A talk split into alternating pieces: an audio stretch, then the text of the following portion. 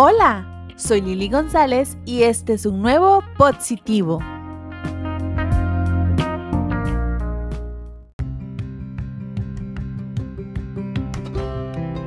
Los errores son la mejor prueba de que lo estamos intentando. Esta frase es muy poderosa porque nos enseña que cuando nos equivocamos, al menos estamos en acción y no nos parecemos a una piedra en el camino, quieta, esperando a que alguien se tropiece con nosotros. No. El primer paso para mejorar como humanos es reconocer nuestras fallas. Por eso hay quien dice cosas como, yo reconozco mis errores. Por ejemplo, si veo a mi ex en la calle, sé quién es él. Interesante. Es bueno saber quién es para cruzar a la otra acera. El punto es que errar es de humanos, lo tenemos claro. Pero aún así, qué feo se siente meter la pata, ¿verdad? No es una hazaña así que nos guste presumir. Al menos yo no recuerdo haber dicho ni una vez algo como, ¡ay, qué dicha que me equivoqué! ¡Yuhu! Ojalá lo repita pronto. No. Ni una vez. Se los aseguro. Cuando cometo un error es muy incómodo y lo que me ha servido es tratar de enmendarlo y superarlo lo más rápido posible, esperando que no tenga mayores consecuencias y que ojalá lo logre solucionar. Ahora bien, hay un tipo de traspiés que vale la pena tener y es el que está relacionado a cuando estamos emprendiendo nuevos oficios, enfrentando a lo desconocido o tratando de innovar en algo o tomando nuevos retos y son valiosos porque nos revelan las formas en que las cosas no funcionan, para que sigamos intentándolo hasta lograr las cosas con buen éxito.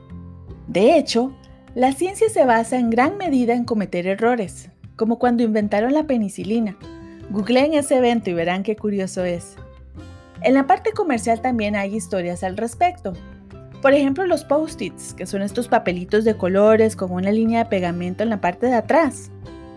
Fueron creados por 3M cuando intentaban desarrollar un super pegamento para la industria aeroespacial. Irónicamente, crearon un adhesivo tan débil que debieron desecharlo porque era obvio que para una nave no iba a servir. Años más tarde, un colaborador de la empresa que siempre olvidaba las notas que escribía en papeles importantes, le aplicó el pegamento a pequeñas hojas y se dio cuenta que la goma no dejaba residuos al despegarse de las superficies. Y bueno, ya ustedes saben el resultado.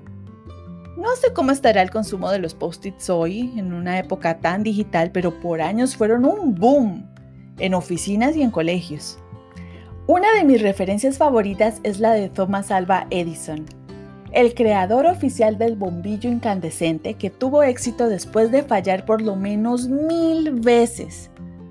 Fue un genio no solo por el invento, sino también porque dijo, no fueron mil intentos fallidos, fue un invento de mil pasos.